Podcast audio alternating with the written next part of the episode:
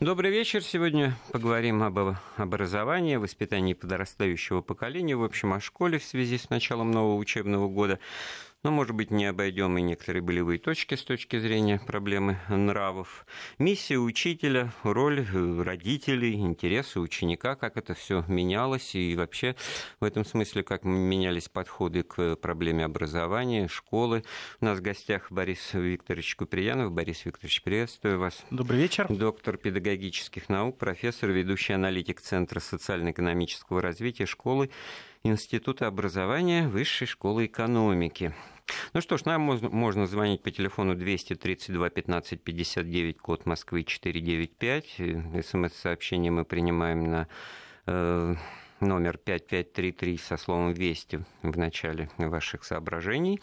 А также номер WhatsApp, подчеркиваю, для сообщений текстовых 8 903 170 63 63. Итак, э, ну, такое впечатление, что у нас э, школа постоянно, так сказать, в каком-то эксперименте находится. Постоянно она, так сказать, меняется, постоянно там и, и сроки обучения, и, и набор предметов, и все, и содержание, и форма, то, значит, форма обязательно, то не обязательно, то опять квази обязательно, и так далее, и так далее. А главное, что, в общем-то, все это происходит на фоне общего, так сказать, из поколения в поколение передающегося, так сказать, представления, что дети просто-таки школы изнурены бывают, так сказать, и в свое время это мы проходили, теперь наши дети, а теперь уже и внуки.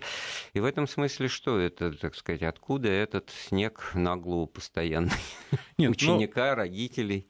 Дело в том, что, конечно, ну тут э, сразу несколько тем вы задаете. Ну, да? я как бы, да, да то есть, если, рамки дискуссии да, Если говорить про, э, собственно, вот волны волны реформ, да, то в каждой стране, не только в России, э, так сказать, эти волны реформ есть. Да, и в нашей стране меняется, так сказать, страна, меняется экономика, меняется общественная ну, это жизнь. Вы как-то так хорошо, как по шахматному, так сказать. Э, э, Нет, ну на самом деле... Все все изменяется, ничего, да, с одной стороны, так, с другой стороны, есть такая очень любопытная теория у нас, значит, среди среди историков педагогики, что каждая волна реформ ведет за собой волну контрреформ. Вот, это уже э, ближе к теме. Значит, допустим, там 20-е годы послереволюционные, да, когда сметает революционная волна, так сказать, э, остатки царской школы, все новое, да, там э, учат... А новое? Сбросим Пушкина с корабля современности, любимым многими Маяковский говорил. Там масса любопытных вещей, таких очень неоднозначных. Забудем это все, что изучать историю какого-то эпохи угнетения э, помещиками крестьян, трудового народа, и что там изучать, кто, кто с кем жил, кто с кем спал, там эти фавориты все. Да, да, с одной стороны, это... из содержания, конечно, образование... На помойку, на помойку эту историю сюда. С другой стороны, был бригадный метод, когда, допустим, мы в классе делились на бригады, вы отвечали за историю, я отвечал, ну там, пусть если истории не было, вы отвечали э, за э, иностранный язык, я отвечал за географию, кто-то другой отвечал за математику, и и э, вы отвечали, всей бригаде ставили оценки. То есть и, и такое было, так сказать, вот в 20-е годы.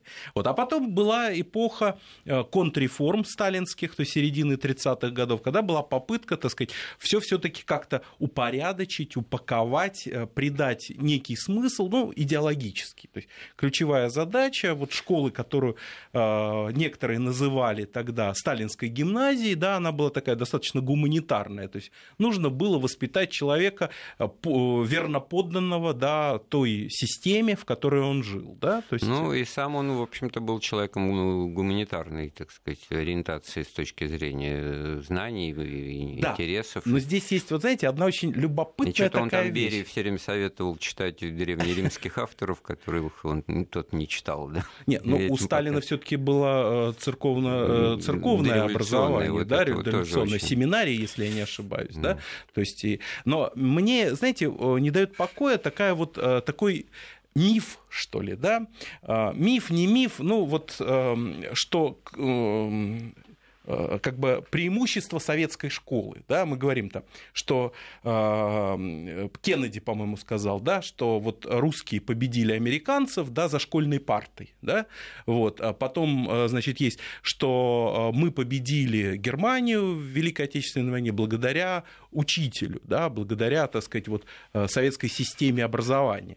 Вот. На самом деле, вы знаете, я вот э, взял свое время и посчитал, э, значит, годы, когда наши ведущие конструкторы, да, вот те, кто, собственно, обеспечивал космический проект, да, когда они учились. Угу. Так вот, э, все-таки они учились до советской власти, те, кто, собственно, изобретал. То есть и, или в первые годы Но и первое власти. поколение руководителей советских тоже, оно как-то, так сказать, образование получало да. и... Поэтому вот здесь бы я... Классическое. Вот... Поэтому, может быть, отчасти к этому и возвращаются. Э, Борис, у нас есть звонок уже, угу. так, так сказать, с самого начала. Да? Александра, добрый вечер, мы вас слушаем. Добрый вечер. У меня нет интернета, поэтому я по телефону вам звоню. Я хочу рассказать, как учили меня в Ленинграде сразу во время, ну, после войны, 44 -го года, как меня учили, вот потом я преподавала в институте и на вступительных экзаменах работала, и потом читала лекции. Ну так как же вас учили-то? Это была, это была раздельная школа уже? У меня, у меня, я училась отдельно, девочки, отдельно мальчики. Uh-huh, uh-huh. Причем я хочу сказать, что вот сейчас у меня учатся внуки, и мне приходит ужас – Потому что нас учили так. У нас никаких перегруз... Ну, после войны, вы понимаете, какие дети были в Ленинграде слабые. Но никто на это не обращал внимания, и мы радостно ходили в школу, потому что у нас нас, значит, во-первых, сейчас только я волнуюсь, поэтому ну, ничего, я ничего, по, по порядку угу. буду говорить. Во-первых, у нас начинались экзамены, у нас экзамены были с четвертого класса, мы сдавали да, каждый все год, экзамены. каждый год, да. Угу. И поэтому устные экзамены, и письменные были. И поэтому мы привыкли сдавать экзамены, и в ВУЗе совершенно спокойно сдавали. Мы сдавали выпускные, у нас было 11 экзаменов весь июнь, все предметы, каждый год – Поэтому и кроме этого еще при поступлении в ВУЗ в августе у нас были вступительные экзамены, были все и русские. Александр, математики. а вы хотите сказать, что нагрузки были большие, но а вы большие, их воспринимали на, нормально, вот как бы не перегружались? Мы и в субботу, и на воскресенье нам задавали очень много, потому что у вас свободный день. Нам задавали на каникулах, потому что считалось, что мы каникулы должны были работать. И у нас было так, что если человек что-то не сдал, то он сдавал это, например, вот выпускные экзамены за каждый год. Он пересдавал их в августе. И если не сдавал, то оставался на второй год. Поэтому никаких пробилов mm. за школьный курс у нас не было. И не как... было таких второгодников и двоечников в классе? А были все-таки, да? Были второгодники, но я говорю, что после выпуска у нас не было вот то, что я находила у своих студентов. Ну, то есть тот, кто принимал эти правила жесткие и понимал свою ответственность, тот да. эти барьеры все преодолевал и, в общем-то, выходил да, уже к институту. спокойно всю эту нагрузку. Причем у нас было в Ленинграде куча этих дворцов пионеров и кружков, угу. и мы ходили у них. Еще кроме этого дополнительное, мы как бы уже да, про это, это было говорили. И турпоходы, у нас была туристическая станция. Александра, а вот в турпоходы вы только тоже только девочки ходили или там мы уже? ходили только девочки. Только девочки. А да, никаких контактов страшного. с мужскими школами не было, потому что мои Нет, родители... У нас были вечера. А, они, во-во-во, вот они тоже вот у меня учились в разных школах разнополых, гендерные, да. это самое, и они ну, очень любили вспоминать вечера. эти вечера, на которых, собственно-то и познакомились, да. а то меня бы не было вообще ну, на потом, свете. вы знаете, что я хочу сказать? Вот насчет сочинений, вот сейчас вот говорится, у нас каждый, каждую неделю у нас было сочинение. Одну неделю классное, ну, по литературе. Мы писали в течение 45 минут. И, а в следующую неделю было домашнее сочинение. И мы писали его дома и сдавали там в субботу. И вот заведомо без подсказок, не списывая Нет, из головы, что не называется. Было. Но у нас, понимаете как, у нас каждый год, каждый урок э, преподаватель говорил о том, что вот, например, я сдаю там, ну, отвечаю в доски по истории, по географии, по литературе, а потом был всегда вопрос, кто может дополнить. И это очень приветствовалось. И за, за дополнительные вещи ответ там какой-то, нам всегда ставили а оценки. Вот, а вот честно, так сказать, ради оценки, оценка, желание получить пятерку все-таки, как бы, так сказать, присутствовало, или Нет, это было ну, интерес а к знаниям? А. Нет, было интересно, понимаете как? Вот, э, как вам сказать, у нас вот в Ленинграде была Салтыкова-щедрина библиотека, ну, как Ленинская, вот это. И Но там было детское есть, да? отделение. И там была куча литературы дополнительной, по литературе, по истории. И а всегда это было заполнено, это а туда уже просто приходили те, кто понимал, что ну, надо, так что сказать, надо... быть лучше, чем даже да. от тебя требуется. И это, да. главное, это приветствовалось, понимаете как? Приветствовалось, потому что это всегда был вопрос. Ну, я думаю, что никто так, в общем, из тех, кому надо бы на этот вопрос ответить, не сказал бы, что это когда-то не приветствовалось, но в данном случае вы рисуете саму по себе э, ситуацию, эпоху, в которой это было совершенно естественным, нормальным, да. а сейчас кажется, что это все уже, так сказать, ушло. А с точки... Да, Александра, а с точки зрения вот э, нравов, там, взаимоотношений, все строго, все, там, сказать, без баловства, там, Нет, у нас, у нас строгая школа была. Нам не... Ну вот нас завуч, когда мы входили в школу, завуч стоял и нас приветствовал. У нас была уже форма такая вот после войны. Угу. И нам не разрешалось какие-то бусы там или что-то. У нас должна была быть строгая форма. Ну, не пом- помада, там, косметика, Нет, это, это все тоже... Нас не пустили бы в школу. Если mm. там какой-то там бусики или какая-то брошечка или что-то, то э, этот преподаватель... Ну, о крестиках вот... уже не, не говорим даже. Нет, это, конечно, этого не было. А потом я хочу сказать, что вот у нас в 10, ну, у нас 10 лет было, и в девятом классе нам добавили, значит, язык у нас начинался с третьего класса, у нас был английский, а потом у нас было э, латынь, вот начиная девятый, десятый класс, логика и психология – чудесные предметы. Да, я просто поражен с удовольствием. Да. Александр, спасибо большое. Вы дали нам очень интересную, так сказать, картинку жизни из истории педагогики. Спасибо, что вы нас слушаете. Всего доброго, здоровья вам. И ну, поменьше расстраивайтесь состоянием нынешней школы. Может быть, оно не такое уж худое. Там наш гость расскажет. Да. Ваш комментарий, Борис. Ну, действительно, э, в всей как бы, истории образования да, э, существует несколько таких тенденций. Вот гимназическая тенденция одна из них. Абсолютно вот то, что сейчас да. наша э, слушательница Вот говорила. что слушательница говорила, да, это вот как раз иллюстрирует, наверное, вот этот вот такой образ сталинской гимназии, да, но вообще гимназическая как бы история, она состоит в чем? Она состоит в движении ребенка к эталону. То есть это древнегреческая история, колокогатия, когда, ну, можно себе представить, представить мальчика, да, который идет э, заниматься э, значит, в гимнасии, и он видит перед собой фигуры атлетов, да, и он думает, что он э, когда-нибудь, вот если... цель его, так сказать, да, да. похода туда. Да. Цель, что его фигуру очередной Фидий какой-то тоже, так сказать, создаст и поставит в ряд. То есть путем многократных упражнений освоения культурного эталона. Вот как бы в чем суть гимназической тенденции. Она была всегда, она была и до революции. Кстати, Россия в этом смысле, э, так сказать, э, была сеть, э, покрыта сетью гимназий, да, и, кстати, Володя Ульянов учился в гимназии. Да, и, кстати говоря, очень хорошо оплачиваемых с точки зрения труда педагога и статуса. Статус, да. Вот в свое время Садовничий как раз говорил о том, что, может быть, вообще рассмотреть вот эту идею, вернуться к тому, что учитель – это государственный служащий. Вот. Ну, я, так сказать, не изучал этот вопрос, не могу сказать, там, э, реально это или нет, но в, цар... в царской России это было действительно так. В советское время, конечно, учитель не был государственным служащим, но он был э, тем, кто, вот, наверное, осуществлял некое служение, да, профессиональное служение. Сегодня мы говорим, чем отличается да, школа советская от э, нынешней школы.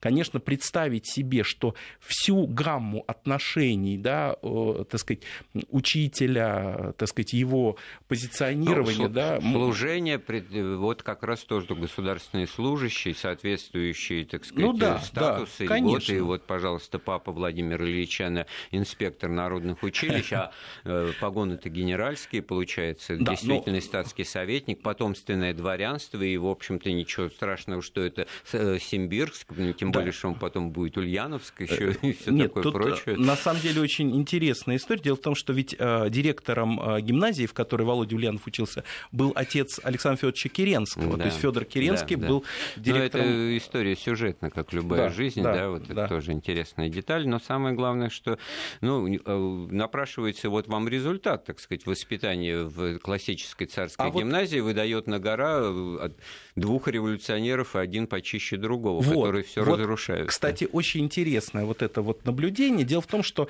вместе с Володей Ульяновым поступало 18 человек, мальчиков э, десятилетнего возраста. А дошло с ним и закончило гимназию только 8.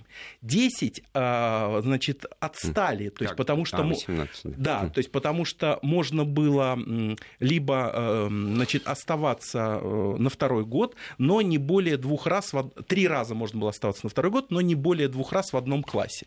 То есть и получается, что вот эти 8, 10 э, человек, они растянулись. Хорошо, вот эта тема, она у нас второй раз, второгодники уже в разговоре получается, возникает. У меня тоже был один приятель, значит, во дворе, который был на три года меня старше, учился он плохо, в основном гонял футбол. В какой-то момент он начал ко мне стремительно приближаться по классам, потом в каком-то классе мы уже учились вместе один год, потом он опять в очередной раз остался на второй год, опоздал, и, в общем-то, его из седьмого класса уже призывать в армию надо было. И в этом смысле я к чему это все? Это достаточно анекдотический случай, но это реальная жизнь. А вот 60-е, кстати говоря, годы. Э, вопрос-то вот в чем. Показатель качества образования. Это же вот э, вилы-то, на которые вот все, все или грабли наступают. Потому что сколько у тебя золотых медалистов в школе, сколько у тебя отличников, сколько второгодников, зачем это все показывать, надо всякими правдами и неправдами вытаскивать, вытягивать. Дети это тоже понимают. Тройку-то ты мне все равно поставишь, со мной цацкаться не будешь, и школу-то я закончу, а, и все вот это сикось-накось, вот это вот оборотная сторона медали.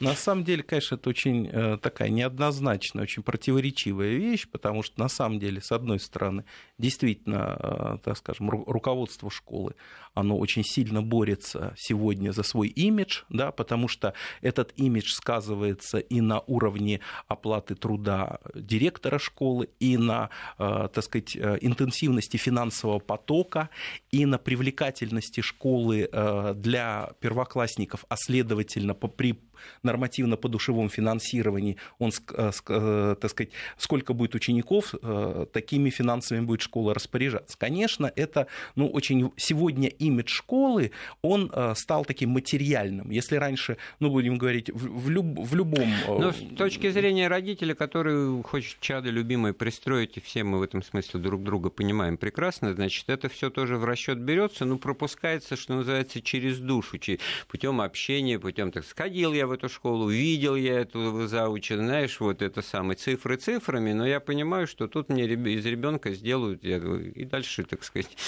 с одной необходимые. Стороны, да? а, а То друг... есть это все тоже принимается с, с, с, с корректировкой на, так сказать, на вот эти вот э, эмпирические соображения. Ну, вы знаете, тут... Зачем вообще они эти нужны, эти показатели, которые только, ну, действительно, вот это бюрократия, это вот прямое следствие того, что сделаем учителя государственным служащим, сразу возникнет на одного учителя два каких-то чиновника в соответствующем департаменте, и вперед они будут бумажками только одними заниматься, а до детей у них просто руки не дойдут. Нет, ну, э, надо сказать, что вот один из очень таких прямолинейных э, региональных министров, да, э, было это в Новгороде Великом, он в свое время признался честно. Он сказал, что, вы знаете, зачем мне нужны рейтинги, да, вот как бы, да, мы сегодня живем в ситуации, ситуации ну огромного ну, да. количества рейтингов. Он говорит, рейтинги мне нужны для того, чтобы управлять школами, для того, чтобы принуждать школы двигаться в том направлении, в тех векторах, Но, с другой которые... стороны, что же, на что же я руку поднял? На его величество рейтинг. Конечно, это, так сказать, такой объективный показатель нет, математический. Он, нет, он абсолютно... Чего не возьми, не будем говорить чего.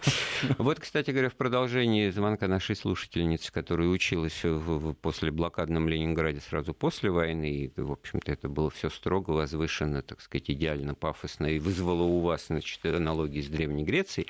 А, пишет нам из Москвы. Я учился в 80-е годы, и в нашей 654-й школе было точно так же все.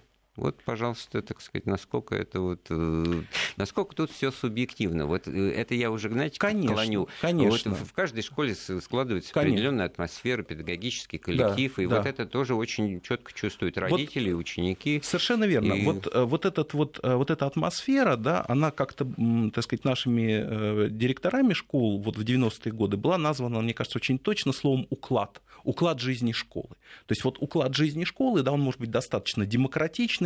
То есть ты приходишь в школу, и очень важный показатель. Дверь в кабинет директора открыта или закрыта. Ученик может войти к директору или не может Нет, войти. С директором общаешься на уровне его секретарши, который ведет себя как в психологии магазинной. Вас много, а мы одни. Да, да допустим. Да. То есть вот уклад жизни школы, он очень показательная такая вещь. А еще я должен сказать, что вот э, в периоды оттепели мы говорили с вами про волны да, реформ. Да. У нас было, ну, будем говорить, две, два таких вот периода очень ярких. Это, конечно, 60-е годы, да, и, конечно, 90-е, там, конец Это когда 80-х. вдруг уже от, от воспитания к какой-то конкретике, к прагматике. Давайте-ка воспитывать все таки не, не столько воспитывать, сколько учить, пускай у нас будут специалисты, политехническое образование. Это я в двух словах, Борис, знаете почему? Потому что у нас есть звонок, Виталий у нас на связи. Виталий, добрый вечер. Здравствуйте. Да. Э, вы знаете, как бы сказать, э, тема очень обширная, да. и можно много говорить о мелочах, там, о каких-то моментах, и там и про секретарш и так далее. Но сейчас очень актуально, что сейчас происходит. Вот у меня внук уже третью школу поменял. И, конечно, это вообще-то жуть. Я вот пошел в школу, во вторую, уже вторую, где он учился. Значит, э, это, оказывается, уже образовательное учреждение, там три школы и пять детских садов в кучу. Mm. Это нет школы, нет директора, нет коллектива учителей, нет коллектива родителей. А ЕГЭ это, это вот эти тестовые все учебники, я просто, у меня волосы дыбом встают, что происходит, понимаете? Можно там э, вспоминать советское, там какие-то моменты. Mm-hmm. Вот сейчас давайте говорить. Мне, mm-hmm. конечно, советская школа больше нравилась. Да, спасибо, Виталий, за ваш звонок. И, конечно, все, о чем мы говорим применительно к прошлым временам, это, так сказать, э, программа «Былое нравы», мы, значит, э, погружаемся в историю, но понятно, ради того, чтобы, так сказать, что-то понять и в настоящем лучше оценить. И поэтому, значит, э, ну, в этом и смысл обращения к истории, извлекать уроки в прямом и переносном смысле в данном случае, если иметь в виду тему образования. Поэтому вот возвращаясь к нашему гостю, я напоминаю, у нас в гостях доктор педагогических наук Борис Куприянов, ведущий аналитик Центра социально-экономического развития школы, то, наверное, для понимания и аргументов э, критических в пользу или против сегодняшнего состояния школы будет не бесполезно узнать, вот как это все менялось, потому что в разные углы тыкались. Вот мы остановились в данном случае на проблеме, которая возникла в оттепель, да, хрущевской в конце 50-х годов, когда очередная метаморфоза, реформа, значит, э, не только в том, что 11 лет учиться, а не 10, а политехническая. Я очень хорошо помню, значит, что вот эта вот вывеска на дверях школы поменялась, и да, полите, это что-то такое к чему-то нас обязывает? К чему нас это обязывает? Ну, безусловно, э, так сказать, э, вся эта реформа да, хрущевская, она была нацелена на то, чтобы усилить вот эту вот э, технологическую, техническую составляющую в жизни школы для того, чтобы обеспечить Советскому Союзу приоритет в соревновании. Как бы, да. Да, и упомянутый вами Кеннеди сказал, что да. Советский Союз нас победил за школьной партией. Да, так что да. вот неожиданно Никита Сергеевич был прав, мы вынуждены на этой неочевидной мысли сделать сделать перерыв в нашей программе. Ну что ж, у нас сегодня тема школы, вызывающая определенный интерес, как правило, ностальгические воспоминания. У нас в гостях доктор педагогических наук Борис Куприянов, и есть звонок от э, Бориса вашего тезки. Борис Яковлевич, мы вас слушаем. Э, я, э, здравствуйте, я о своем небольшом опыте обучения с 46 по 56 год в школе 36 э, соцгорода, это район Ниж... Нижнего Новгорода, теперешнего, раньше Горького. Значит, у нас был, я считаю, уникальный учитель русского языка и литературы. И моя мать тоже была учителем русского языка и литературы. Я помогал ей проверять диктанты и сочинения. Так вот, сочинение э, в 10 классе, которое я писал, тема. При изучении Маяковского э, сочинение в классе на три урока. Пушкин и Маяковский. Неожиданная тема, писал я ее один – взял, так сказать. Так можно было сравнить Пушкина и Маяковского. Соответственно, Пушкина мы изучали в восьмом классе, насколько я помню. Э, домашние сочинения э, «Комсомол в годы гражданской войны», «Пока закаляла сталь».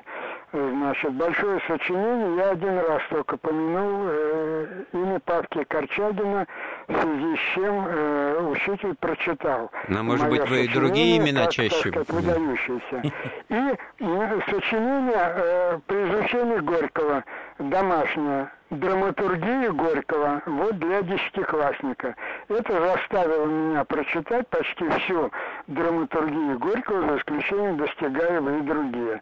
Вот, так сказать, и ну, главное, что это все... сравнить внешние, так сказать, программы. Да. Главное, что это все было собственным умом. Вы до этого дошли, и собственными руками, собственными глазами это все читали, они пользовались какими-то, так сказать, да, вот да, этими... Я, я должен, как, во что это, это вы выродилось сейчас? Да. Спасибо большое. Но вот, ну, мысль Бориса Яковлевича ну, об основательности подходов, да, и, может быть, о серьезности не детской, так сказать, постановки тем. Вот насколько это, вот, кстати, адаптация. Ну, я помню нашу тоже вот хорошую, прекрасную учительницу, и в этом, кстати говоря, ценность миссии учителя, это должна быть, ну, как в известном смысле, как первая любовь.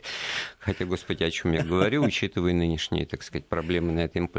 Э, я э, что хочу сказать, что вот эм, в этом смысле она говорила всегда нам, ну, что вам Пушкина в восьмом классе? Вы же ничего, ничего не понимаете в этих чувствах. Письмо Татьяны Онегину, да это вот надо бы, ну, как минимум в десятом изучать. Вот.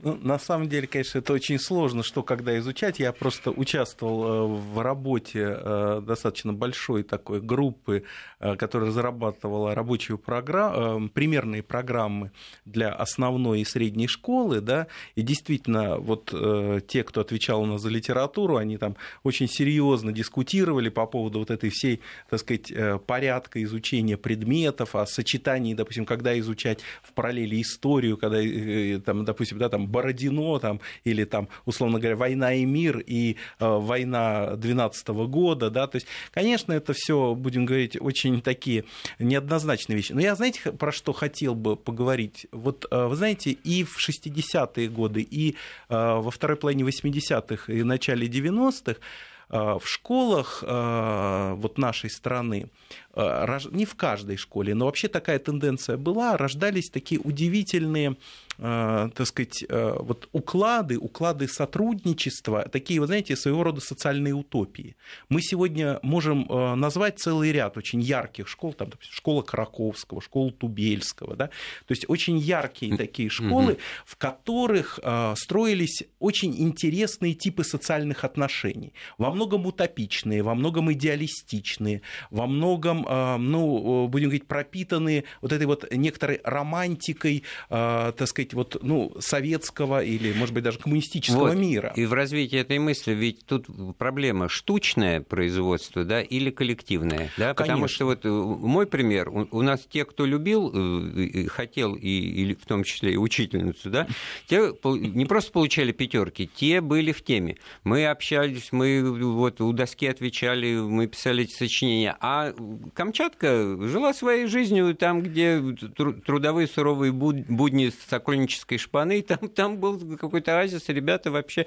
И она им даже двоек не ставила, но они были вне этого процесса, и было понятно, что ну, каждый занимается своим делом на таких уроках а литературы. А, а вы знаете, с другой стороны, есть очень такой неоднозначная такая история. Вот когда вышел роман а, значит, Алексея Иванова «Географ э, глобус пропил», да, так сказать, мне кажется, тогда еще не все так остро отреагировали, а когда уже вышел фильм, да, это дало на самом деле импульс э, э, дискуссиям. Ведь по сути сути дела, в чем как бы ход Иванова? Он нам предлагает совершенно другого учителя. Учителя, который, ну, как там, идеалист, лентяй и неумеха, да, причем как бы неумеха полный, да, то есть вот во всем. И тем не менее, в какой-то момент, я не знаю, насколько Иванов сам это осознавал, вот, но он представил совершенно иной педагогический ход.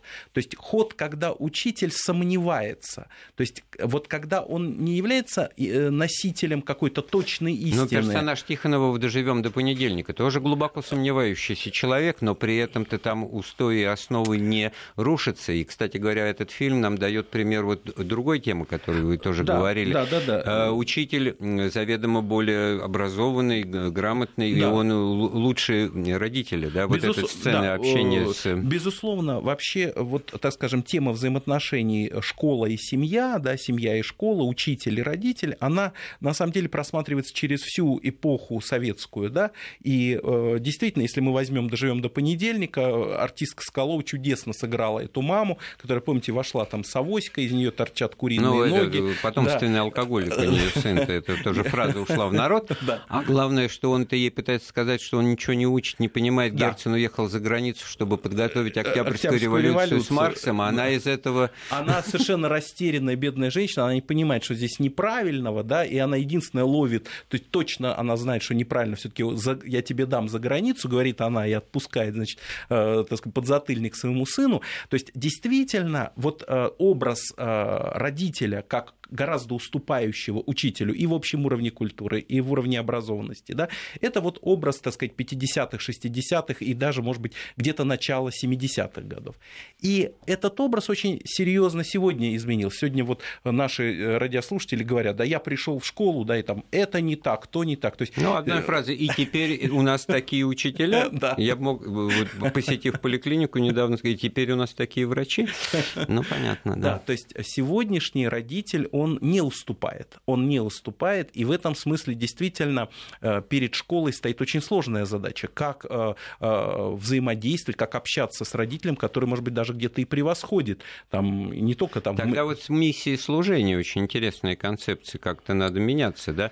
А это ведь тоже в свое время менялось или пыталось меняться, как это эффективное... Эффективный контракт, да. Mm-hmm. Дело в том, что, по сути дела, вот с конца 90-х, начала 2000-х годов совершенно все осознали, что, э, ну, э, будем говорить, проблема мотивации учителя, да, то есть мы сталкиваемся с тем, что в школу идут далеко не самые, будем говорить, яркие, талантливые, интересные люди, отсюда как бы какое качество образования. Вот уже персонаж Тихонову в середине 60-х э, годов да, воспринимался как да, там... выпускник, там ему да. встречается, говорит, да. что он все в школе сидит, лузер, да? Да, да, да, уж... да, совершенно верно. Совершенно верно. Ну, вообще, образ Тихонова, он достаточно противоречив, и, по-моему, там много такого, знаете, немножко ханжеского, и то есть эм, сам по себе герой очень сильно запутался в том, чего он хочет от этой жизни, и э, здесь это не просто интеллигентские какие-то вот эти вот сомнения, а мне кажется, что это тут Но еще... самое главное, что он уже белая ворона, да, и я вот тогда в школе конечно. учился, и такого учителя я бы, может быть, и очень даже желал. Кстати, у меня были мужчины-учителя истории, но, в общем-то, это как раз было время, когда мужчина, педагог школы, из школы исчезал как биологический вид, все меньше и меньше становилось к этому времени. А с другой стороны, вот такая э, училка в хорошем смысле, да, застегнутая на все пуговицы в каком-то таком мундире, как показатель вот сталинской гимназии, тоже уходила куда-то.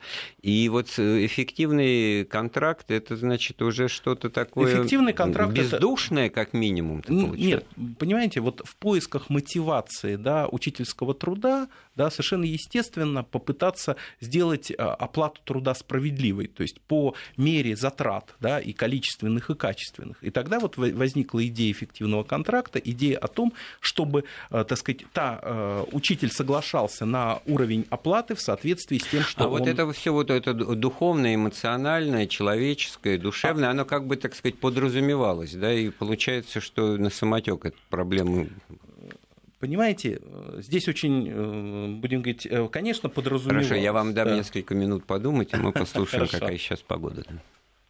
Да, сегодня у нас доктор педагогических наук Борис Куприянов отдувается за всю советскую школу и постсоветскую школу, и за все те, так сказать, э, проблемы, которые здесь есть. А проблемы сводятся, по мнению наших слушателей, которые пишут на номер 5533 со словом «Вести» в начале корреспонденции, что, может быть, раньше в школе были человеческие отношения, теперь экономические. Ну, собственно, вы на эту тему начали рассуждать, но я подброшу дровишек, так сказать, вот э, не буду говорить уже, так сказать, где именно и что именно и, и почему именно, но вот э, есть сообщение о том, что в московских школах будут проведены специальные занятия с учениками на предмет того, как им себя вести в том случае, если в общении с ними педагоги нарушают этические нормы. Так вот, витаевато, ну, в общем, понятно, о чем идет речь.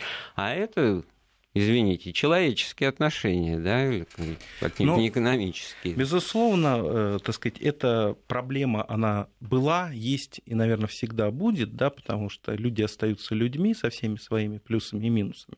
Но вот если взять, допустим, опыт английских школ, то э, там даже прикасаться к ученику э, считается нарушением этики. То есть, если, ну, будем говорить, для ну нас... Ну, да, для контакт да, это, это, это... Да, для нашей школы Хлоп... похлопывание да, по да. плечу, да, то есть оно рассматривается как некий такой элемент дружеского общения, да, там, поддержки ребенка, каких-то очень хороших таких позитивных психологических проявлений, да, то в английской школе это табу. Ну, в американской тоже самое. Ну, да, то есть, знаем, проходили. Да, то есть получается, э, что, безусловно, вот все это это да, является частью э, некой такой, так сказать, культурных практик. Да? Вот. И, безусловно... Кстати, ни от чего, собственно говоря, толком-то тоже не оберегающих. Да, то есть, э, с одной стороны, да, кстати, не о... абсолютно право, потому что те или иные скандалы, которые в этих же странах происходят, да, они нам... Точно так же, знаете, как бы вот э, школы по гендерному принципу разделил обучающихся, вроде бы решил массу проблем, так сказать, mm-hmm. с дерганием за косички и так далее далее, да. А как быть тогда с гомосексуальными контактами, которые, так сказать, начинают это напрашиваться вроде бы в этой вот однополой среде, что тоже, в общем-то, всем в какой-то момент становится тоже понятно, что тоже это караул.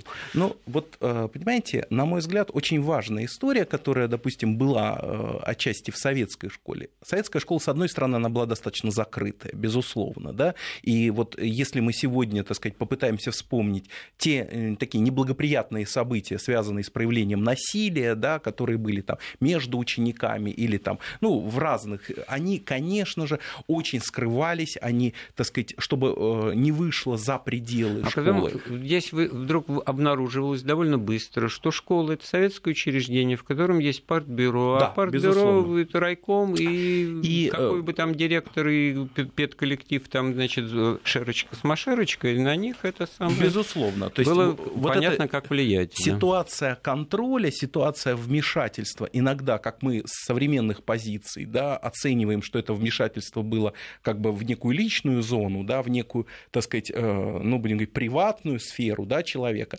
Тем не менее, вот эта система при всех ее колоссальных минусах, она имела, давала шанс вот этого контроля, как бы, да, общественного контроля за тем корпоративным, э, так сказать, миром, который в каждой школе складывается, хотим мы того или а нет. А вот сейчас вот именно так, вот, вот это то слово, именно слово корпоративная какая-то закрытость, в которой, значит, вот, может быть, как в тихом омуте черти водится, вдруг выясняется, да, порой. А, так сказать, сверху благости и ссоры там, из избы, это... и, в общем-то, получается, что Э, те плюсы, которые мы адресуем школе, как вот укладу, вы говорите, как вот микроколлективу, как да, знаменитые да. школы, в общем, вот получается оборотная сторона медали тоже здесь. Должна. Но в то же время, я вот, ну, так сказать, вот уже второй раз у вас в передаче, второй раз такой а, а, адвокат современности, да, вот тем не менее сейчас делается целый ряд э, попыток, да, все-таки сделать школу открытой, да, через э, управляющие советы, в которые входят и родители, и ученики, и учителя, и администрации учредителей. Это и э, система общественного влияния через э, независимую оценку качества. Да? То есть, когда качество оценивается не э, исключительно по результатам итоговых аттестаций, да, а качество в том числе и тех отношений, и качество того вот уклада и того общения, которое между, между учениками, между учениками и учителями есть. Поэтому, конечно, действительно эта проблема есть, и я думаю, что... Ну... Так вот, главная эта мысль здесь в том заключается, зачем этот социальный институт существует. В первую очередь, во вторую, третью, на как эти соединить приоритеты и расставить их правильно, потому что, в общем-то, так сказать, ради того, чтобы знания обрести, а, так сказать, друзей и, и возможных там, значит, подруг по жизни, так сказать, это уже в третью, в пятую необязательную очередь. Или это должен быть, ух ты, какая была здоровская школа, чему вы научили, не помню, ничего не знаю, но учитель был классный, друзья были хорошие, в общем, ходил я туда с песнями, и, и в общем, жалко, что все это прошло. Да. Но, видите, вот сейчас э, никто, может быть, это так жестко не выстраивал, но что получилось? Мы прекрасно представляем себе задачу начальной школы, да, это по большому счету э, введение ребенка в тот, э, так сказать, мир в тот способ понимания действительности, который называется, так сказать, вот науками, да, и очень четко мы понимаем, зачем нужен 10-11 э, класс, да, для того, чтобы подготовить ребенка к следующему э, этапу его... Я знаю, у меня мой добрый друг, у него дочка пошла, по-моему, в шестой, ну, максимум в седьмой класс, он уже, значит, целиком и полностью в теме того, куда поступать, потому что решать уже нужно сейчас, это завтра будет поздно, какой класс гуманитарный или физико-математический, уже как бы вот как в трамвае вот куда-то ну, и по тем рельсам пойдешь, уже не вывернешь. На самом деле я, э, допустим, ну, с большой осторожностью отношусь к ранней специализации, потому что ведь по существующей у нас сегодня модели образования, да, у нас э, э, предпрофильное обучение – это 8-9 класс и профильная школа 10-11. То есть мы все-таки большое количество исследователей, практи... исследователей и практиков вычислили вот тот этап, на котором оптимален выбор. А когда мы начинаем специализировать детей там, с пятого класса, шестого класса, седьмого класса, все-таки это... Э, в советские времена, не помню, про пятый не скажу, но, в общем-то, были вообще школы с английским уклоном, там, с иностранным языком, с углубленным изучением того-то, сего-то, так вы говорите, ранее специализации. Вот, пожалуйста, и все эти школы как элитные вспоминают и как опыт приветствуют. Безусловно, такая практика действительно была. Были школы физико-математические, были школы, э, значит, с иностранным языком, да, то есть, э, но эти школы были скорее исключением из правил и существовали по тем или иным социальным запросам. Ну, скажем, э, как правило, английские школы, да, они в областных центрах, это были школы, где учились дети, э, соответствующие провинциальной элиты, да, вот. Зачем они учили английский язык тогда? Ну, не знаю, наверное, так сказать, полагали, что это даст какие-то преференции в будущем. Но это было правительски, потому что дало, так сказать, да, хотя, в общем-то, судя по тому, как они говорят, если то поколение выросшее на английском, то не, то не очень. Но на самом деле, вот, это очень интересно. Это как бы отложенный, отложенный спрос от э, капитала. Вот отношение к тому, что всем понятно, что знание – это капитал, это ценность, и в этом смысле можно специализироваться и получить его в глубоком э, варианте, и потом это пригодится всяко. Ну, вот жизнь показала, что все таки не столько даже знание капитал, а скорее способы решения задач, то есть вот различных задач, там, гуманитарных, технических, там, физических, то есть вот то, что сегодня называют модным словом компетенции, да, ну, по большому счету это практически умение, то есть умение использовать информацию, находить ее, применять, а, анализировать, э, препарировать, да, то есть вот это... Опыт и навыки, да, О, действительно. Конечно, конечно. А еще ведь вообще вся эта среда, элитная, корпоративная, там, значит, престижная и так далее, это круг знакомств, который обозначен начался у тебя в раннем детстве, и потом тебе пригодится Конечно. во взрослой жизни, потому что, о, мы с ним, так сказать, вот да, и в, и в этом за смысле, партой. Да, да, и в этом смысле, кстати, вот э, создание и элитарного образования, которое действительно было, оно имело и, ну, будем говорить, э, момент усиления социального неравенства. И мы сегодня, в общем-то, видим э, тенденции усиления социального неравенства в образовании.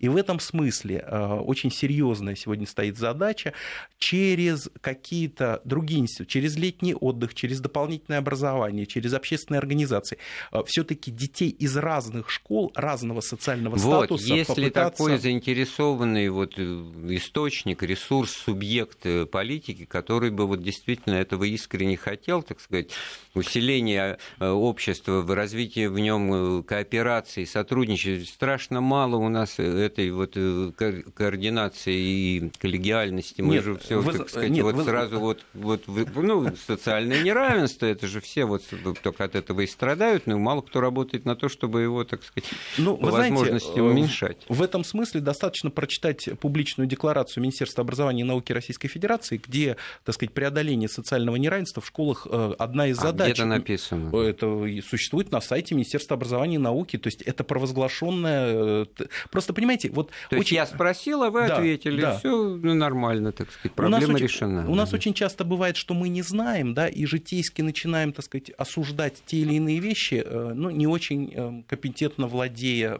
проблемой.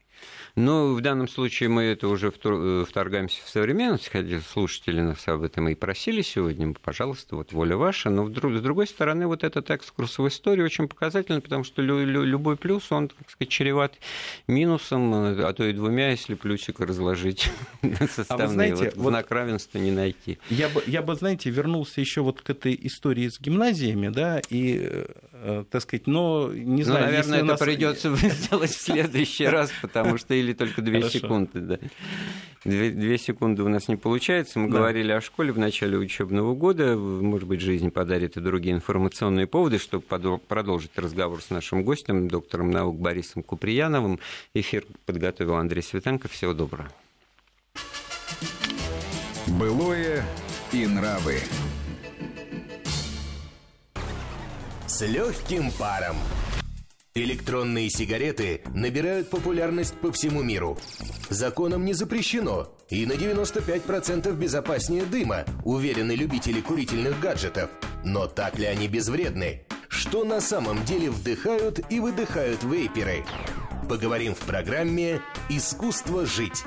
Завтра после 16 часов на радио Вести ФМ.